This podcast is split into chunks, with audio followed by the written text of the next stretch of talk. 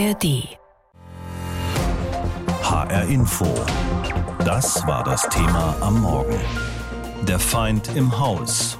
Von Gewalt in der Partnerschaft. Hessens Justizminister Posek von der CDU will heute bei der Justizministerkonferenz in Berlin dafür werben, das Gewaltschutzgesetz zu ändern, dass es für Gewalt an Frauen Fußfesseln für die Täter geben soll. Täter, gegen die ein Näherungsverbot ausgesprochen worden ist, Gewalt in der Partnerschaft, in der Ehe, wie groß das Problem in Hessen ist und was Betroffene tun können. Unsere Reporterin Sandra Winzer war in einer Beratungsstelle für häusliche Gewalt in Frankfurt. Sie passiert hinter verschlossenen Türen und oft ohne, dass Betroffene sie melden würden. Häusliche Gewalt. Dazu zählt körperliche, aber auch psychische Gewalt, sagt Claudia Teuchmann. In die Enge treiben, die Männer hatten die Frauen zum Teil schon am Hals gepackt, beleidigen, bedrohen mit dem Tod, mit der Wegnahme der Kinder. Diese Form der Gewalt gibt es sehr, sehr häufig. Und natürlich kommen auch Frauen her, die jahrelang massivere Gewalt erleben, also körperliche Gewalt, und die sich noch nicht getraut haben, die Männer anzuzeigen aus unterschiedlichen Gründen. Teuchmann arbeitet für die Beratungsstelle Frauen helfen Frauen. Sie weiß, Opfer gibt es in allen Altersgruppen, am häufigsten zwischen 30 und 50 und in allen gesellschaftlichen Schichten. Etwa ein Drittel der Opfer sei sehr gut situiert. Der Anteil an männlichen Tätern überwiegt dabei deutlich, zeigt die aktuelle polizeiliche Kriminalstatistik. 81 Prozent der Tatverdächtigen sind männlich, der Rest weiblich. Die Zahl der Fälle steigt seit über zehn Jahren stetig. Teilweise gebe es hohe Aggressivität, so Claudia Teuchmann. Schwere Körperverletzungen, ne? also das, das ist ein Messer mit dem Spiel, dass Frauen in den Bauch gestochen bekommen. Oft auch wirklich würgen, die Frauen in Todesangst sind. Rippenbrüche gibt's häufig, ja. Blaue Augen natürlich, auch an der Wange, Brüche im Gesicht. Also das sind alles Dinge, die sehr also bei Gewaltanwendungen häufig vorkommen. Also weil die Frauen dann oft auf dem Boden liegen, weitergetreten werden, auf den Kopf getreten werden, in den Bauch getreten werden, solche Dinge. Im Jahr 2022 wurden von der Kriminalpolizei 11.475 Fälle von häuslicher Gewalt in Hessen erfasst. Im Vorjahr waren es 1000 Fälle weniger. Das bedeutet einen Anstieg von über 10 Prozent innerhalb eines Jahres. Oft gibt es Minderjährige im Haushalt. Zwar liegt die Aufklärungsquote laut Polizei bei fast 100 Prozent, von einer großen Dunkelziffer jedoch sei auszugehen, heißt es in der Kriminalstatistik. Hier betont die Polizei, Einsatzkräfte würden regelmäßig für das Thema weitergebildet. Zitat die hessische Polizei legt großen Wert auf eine kontinuierliche Sensibilisierung aller Einsatzkräfte, welche mit dem Bereich häusliche Gewalt in Berührung kommen können. Die Vermittlung von entsprechendem Fachwissen findet hierbei bereits während des Studiums statt und legt somit sehr gute Grundlagen für ein professionelles Handeln im täglichen Dienst. Beraterin Claudia Teuchmann von der Beratungsstelle für Frauen erklärt, Opfer von häuslicher Gewalt seien oft seit Jahren in ihrer Beziehung verstrickt. Viele Frauen übernehmen die Verantwortung für die Gewalt, die sie sie selbst erfahren. Ihr ist wichtig, dass dass Frauen hier nicht nur herkommen können, wenn sie massive Gewalt erleben oder wenn sie sich sofort trennen möchten. Ja, wir wir sehen uns an als Begleiterinnen für Frauen, die in diesem Prozess sind und noch nicht wissen, wie sie wie sie weiterkommen sollen. Viele Opfer sind darüber hinaus sozial isoliert, sagt sie, haben kein eigenes Einkommen, Angst um die Kinder, Angst vor dem Mann oder kennen ihre Rechte nicht. Das schwierigste Thema, die Trennung, sagt sie. Sie zähle zur gefährlichsten Situation in einer gewaltvollen Beziehung. Hierbei können Beratungsstellen unterstützen. Wir empfehlen immer im Außenraum in irgendeiner Form einem Kaffee diese Gespräche zu führen, damit die Frauen schnell Hilfe suchen oder jemanden darüber zu informieren, ja, oder sogar eine dritte Person dabei zu haben, je nachdem. Und wir bereiten vor im Sinne von, suchen Sie schon mal Ihre ganzen Akten zusammen, machen Sie Kopien von allem, haben Sie einen Koffer irgendwo in einem Keller, damit Sie schnell verschwinden können und alles aber dabei haben. Ja, also schon auch für die Kinder äh, Dinge. Das ist, wären so die Vorbereitungsthemen. Die Polizei wiederum kann Platzverweise aussprechen, die Kontaktaufnahme verbieten oder auch Opfer in Hilfeeinrichtungen bringen. In Notsituationen gilt nach wie vor die Polizei anrufen 110. Fast jedes Jahr erleben fast 150.000 Menschen in Deutschland Gewalt in der Ehe oder in der Partnerschaft. 80 Prozent sind Frauen. Das sind allerdings nur die bei der Polizei angezeigten Taten. Die tatsächliche Zahl, die dürfte weit höher liegen. Und fast jeden dritten Tag, fast jeden dritten Tag wird eine Frau von ihrem derzeitigen oder ehemaligen Partner getötet. Diese Verbrechen werden oft als Beziehungstaten bezeichnet. Frauen sterben, weil Männer ihre Macht, ihre Kontrolle über die Frauen behalten wollen. Oder glauben es nicht ertragen zu können, sie zu verlieren. Es gibt inzwischen zahlreiche Hilfsangebote und Beratungsstellen für Betroffene von häuslicher Gewalt. Die Frauen müssten die sogenannten toxischen Beziehungen beenden, raus aus dieser Umgebung, die für sie so gefährlich ist. Das ist der oft gehörte Rat, aber es ist sehr viel leichter gesagt als getan. Ich habe heute Morgen mit Svenja Beck sprechen können. Sie ist Betroffene von häuslicher Gewalt und Gründerin und erste Vorsitzende des Vereins Toxische Beziehungen überwinden im südhessischen Otzberg. Und ich wollte von ihr wissen, Sie hätten die Attacken Ihres Partners ja fast nicht überlebt. Warum haben Sie sich nicht schon bei den ersten Schlägen Ihres Partners aus dieser Beziehung gelöst? Warum haben Sie ihn nicht früher verlassen? Ich war einfach hochgradig abhängig von diesem Menschen. Man kann sich das als Laie nicht vorstellen, wie das ist, von einem Menschen so abhängig zu werden. Das passiert schleichend und es ist etwas, was man erst erkennen muss, um aus dieser Spirale austreten zu können. Das ist ein Kreislauf, der da greift und deswegen ist es auch so schwierig für Menschen, die mit dieser Situation zu tun haben, erstmal zu erkennen, was passiert in diesen Beziehungen. Und wenn man das begreift, kann man aus diesen Beziehungen aussteigen aber das dauert seine Zeit. Wie war das bei Ihnen? Hat das Begreifen dann irgendwann eingesetzt? War das das Mittel, diesen ja, Teufelskreis irgendwo zu durchbrechen?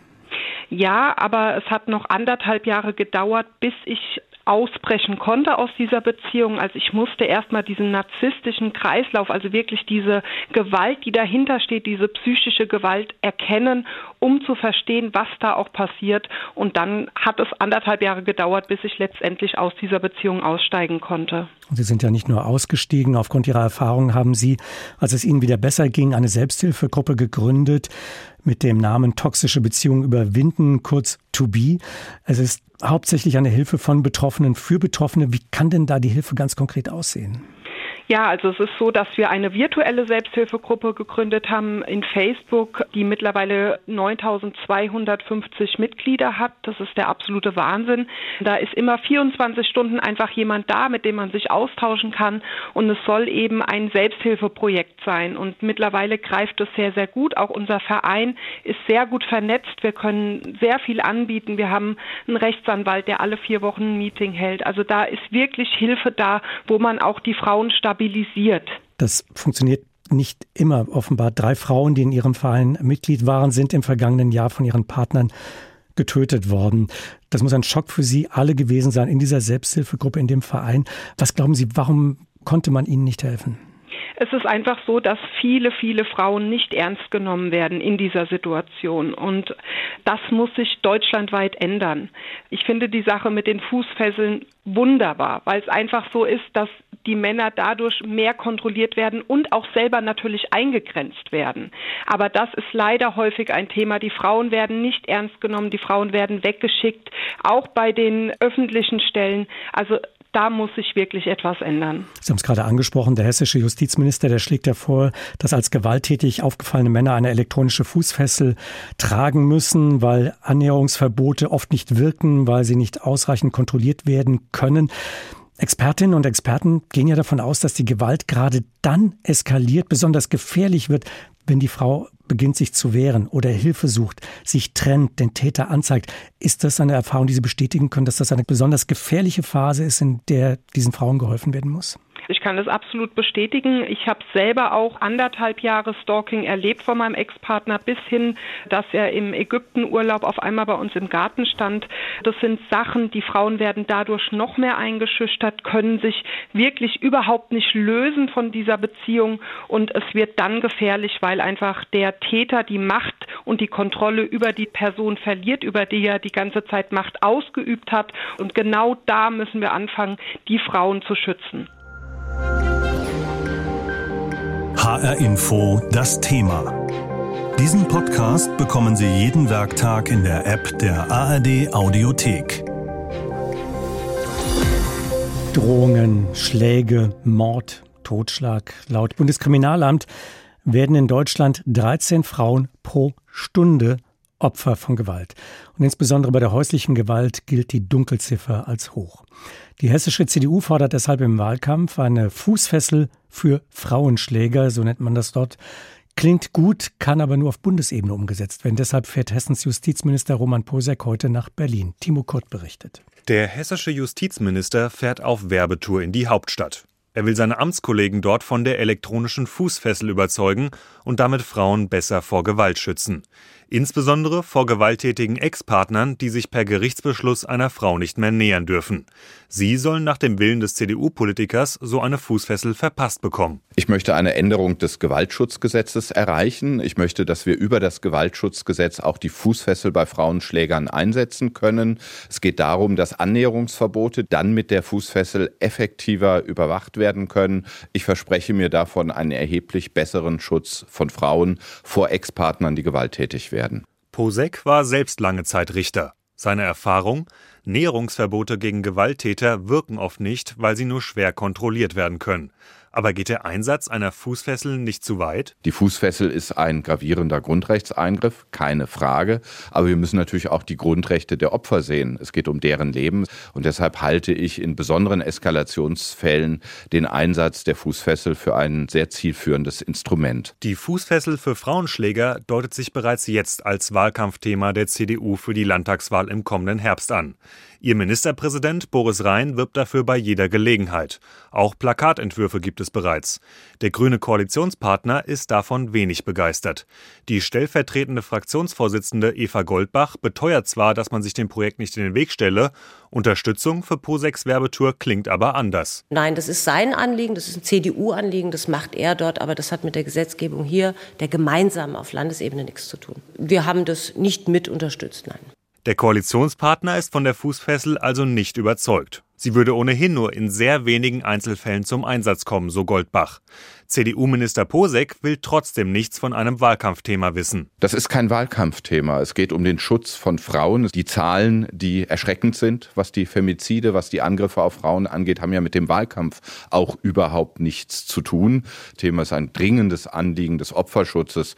Das steht gerade für mich auch persönlich bei dem Thema im Mittelpunkt. Die Opposition im Landtag glaubt das nicht. Für die FDP ist der Vorstoß reine Symbolpolitik. Fußfessel für Frauenschläger. Der Slogan macht sich auf Plakaten gut, aber echter Opferschutz brauche mehr, sagt Marion Schardt-Sauer von der FDP. Ja, vor Wahlen wird ja viel gefordert. Schwarz-Grün sollte erstmal seine Hausaufgaben machen zum Schutz der Frauen. Wir haben übervolle Frauenhäuser. Wir haben eine Polizei, die am Anschlag ist ähm, dass das ausgenutzt wird, um jetzt ein Gefühl der Sicherheit zu gerieren. Jetzt kriegen die alle eine Fußfessel und dann ist das Problem gelöst. So einfach ist die Welt nicht. Wann und ob die Fußfessel zum Schutz von Frauenschlägern wirklich kommt, ist unklar. Denn sollte sich eine Mehrheit unter den Justizministern dafür finden, müsste erstmal ein konkreter Gesetzentwurf dafür vorgelegt werden. Dem müsste dann auch noch Bundestag und Bundesrat zustimmen. Bevor eine Fußfessel also einem Frauenschläger wirklich ans Bein gebunden wird, landet das Vorhaben erstmal auf vielen Schreibtischen. HR Info. Das Thema. Wer es hört, hat mehr zu sagen.